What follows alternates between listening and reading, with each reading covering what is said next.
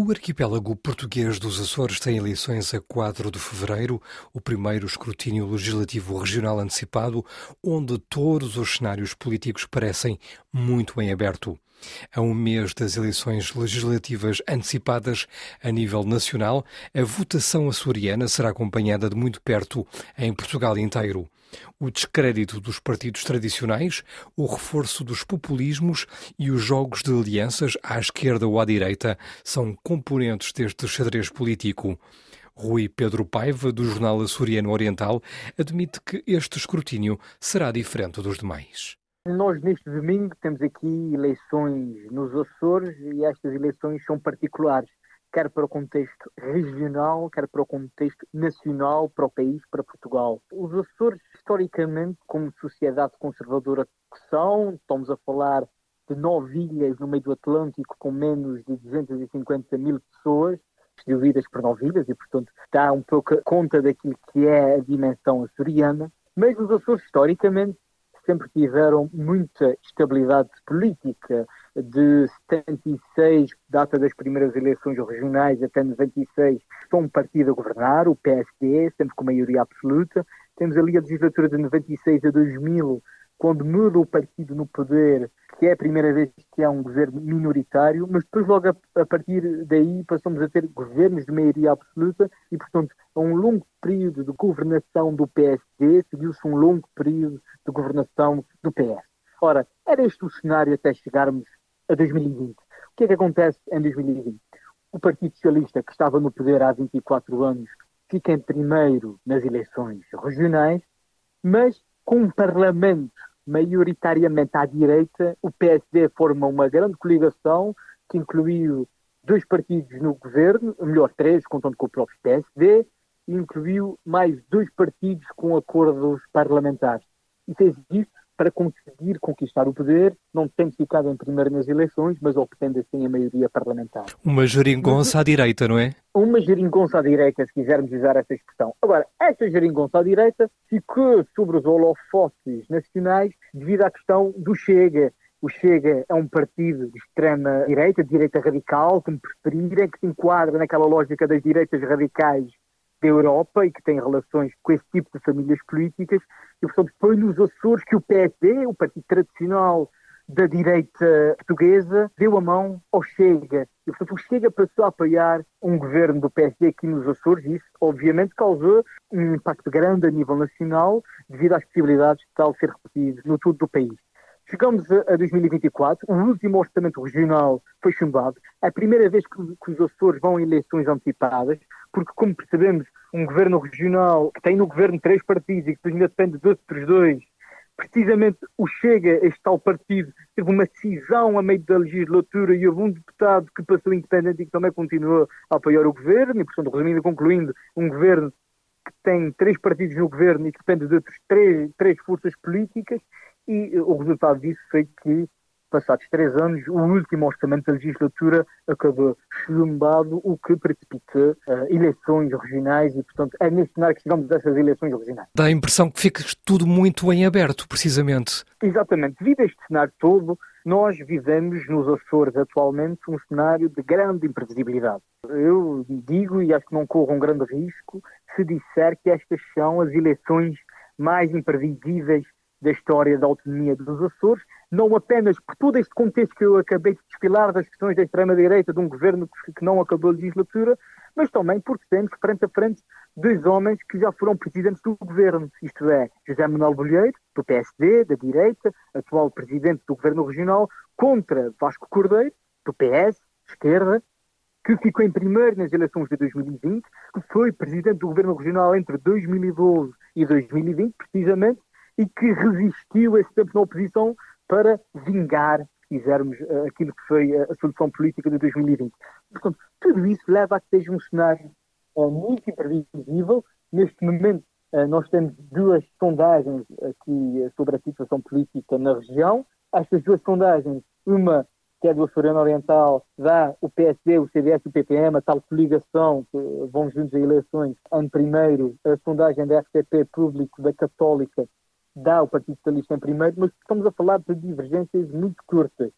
E ao fim e ao cabo, estas duas sondagens são quase complementares e convergem num ponto que é isto pode cair tanto para um lado como para o outro. O cenário é muito imprevisível, os indecisos é que vão ter a palavra final e neste momento é muito difícil fazer qualquer cenário sobre o futuro. Há uma tendência que parece ser de crescimento à direita. Isto também acontece a nível nacional, ou seja, há uma tendência de crescimento à direita, fruto não só do Chega, mas também da Iniciativa Liberal, um novo partido, que apela muito a um eleitorado jovem, enquanto os partidos de esquerda estão com dificuldades em atrair novos eleitores. Obviamente, uma situação tão imprevisível pode fazer sondar os pratos da balança por uma solução à direita e de um governo regional de direita. Eu gostaria de colocar uma pergunta que diz respeito ao facto de o Parlamento Nacional estar dissolvido e haver eleições legislativas no plano nacional no mês de março, numa altura em que o arquipélago da Madeira é alvo de uma grande operação da Polícia Judiciária envolvendo o Presidente do Governo Regional da Madeira, a principal autarquia também. Portanto, estes casos de corrupção ligados ao governo socialista em Lisboa, do, por um lado, e de, do outro, o governo social-democrata da Madeira vieram a pesar também, de alguma forma, sobre a campanha que está a encerrar neste momento nos Açores? Influenciaram sempre a campanha, nem que seja ao ponto de passar a discutir mais estes assuntos do que muitas vezes algumas questões ligadas aos Açores. Vamos lá ver. Devido à proximidade entre as eleições dos Açores e as eleições nacionais, temos muitos líderes nacionais e partidos que vêm aqui aos Açores ajudar nas ações de campanha. E obviamente que também com presença da comunicação social que vem de todo o país, devido a estes casos todos, muitas vezes isso influenciou a campanha diretamente naquilo que é a comunicação pública dos diferentes partidos. Portanto, há essa influência na campanha. Disso não tínhamos dúvidas. Outra pergunta é se isto influencia o comportamento do eleitorado. Eu acho que tudo influencia o comportamento do eleitorado e numa altura em que as coisas estão tão disputadas, todos os pontos que possam influenciar são importantes. E, portanto, o caso da Madeira, o caso da situação nacional, uns a favor do PSD e outros em detrimento também do PSD e a favor do PS e vice-versa, isto influencia. Mas é de alguma forma o descrédito sobre os partidos tradicionais, que são tradicionalmente esses, ora o PS à esquerda, ora o PSD à direita, não é? Justamente, isso ajuda a explicar o porquê do Chega estar a subir consideravelmente, quer nos Açores, quer como perspectiva que aconteça no país há uma, um grande sentimento de desilusão em relação à classe política, há uma apatia, um sentimento de responsabilidade da classe política por não conseguir resolver os problemas das pessoas, e os partidos de direita radical apelam muito a, a essa desilusão e até muitas vezes um discurso de revolta. E, portanto, tendo uma sociedade com essas circunstâncias, obviamente isso influencia. Sobretudo, e permitam-me fazer aqui a referência aos Açores. Os Açores têm particularidades muito fortes ao nível socioeconómico e do ponto de vista educacional. Tem eh, o nível de abandono escolar precoce mais elevado do país, tem os níveis de pobreza e desigualdade social no topo do país e, portanto, nós, os Açores, têm índices de subdesenvolvimento em vários aspectos socioeducacionais. Durante muito tempo dizia-se que Rabo de Peixe era de facto a localidade portuguesa mais pobre. Continua a ser de facto assim? A pobreza continua a marcar muito de forma tangível o dia a dia dos açorianos? Sim, a pobreza marca, mas mais do que a pobreza, uma grande desigualdade. Eh, isto é, havia aqui um professor universitário que dizia muito o seguinte: os Açores não são a região mais pobre do país, são a região com mais pobres do país.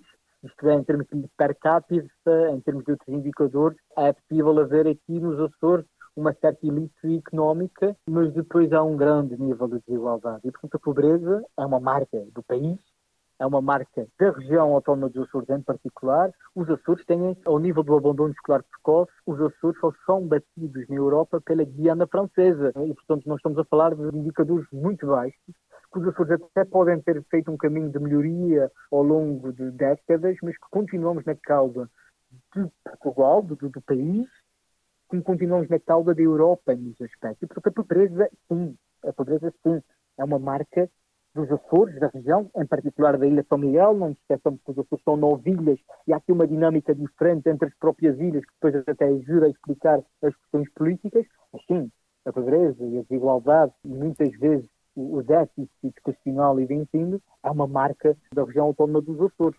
E obviamente que tudo isso leva a uma desilusão grande com a política, leva a um desfazamento grande do eleitorado com a classe política e leva a uma iliteracia. E todo este contexto, obviamente, é um contexto que promove, que ajuda a promover o Chega, que é um partido antissistema. E, portanto, sendo antissistema, apela a um eleitorado que está dividido pela política. Portanto, a imigração rumo à América do Norte continua muito presente ainda hoje? Nós não temos dados sobre isso e, portanto, custa-me dizer que a imigração para a América do Norte continua a ser uma realidade nos dias de hoje. Não tínhamos dúvidas, continua a haver muitos açorianos a emigrar, sobretudo para a América do Norte, porque existe, cá está, esse vínculo, muitas vezes familiar, até emocional, muita gente quando cai lá, de, quase todos os açorianos têm um familiar na América do Norte. E, portanto, sim, continua a existir essa imigração, não só para a América, mas também notamos que ao longo das últimas décadas, com a, construção do espaço europeu, com a adesão de Portugal à União Europeia, há também uma tendência de muitos açorianos emigrarem para outros países da Europa e da União Europeia. Portanto, sem a América do Norte e os destinos da União Europeia, há muitos açorianos a emigrar, também devido à complexidade da situação social aqui na região. Era a análise de Rui Pedro Paiva, do jornal Açoriano Oriental, que nos falava da Ilha de São Miguel.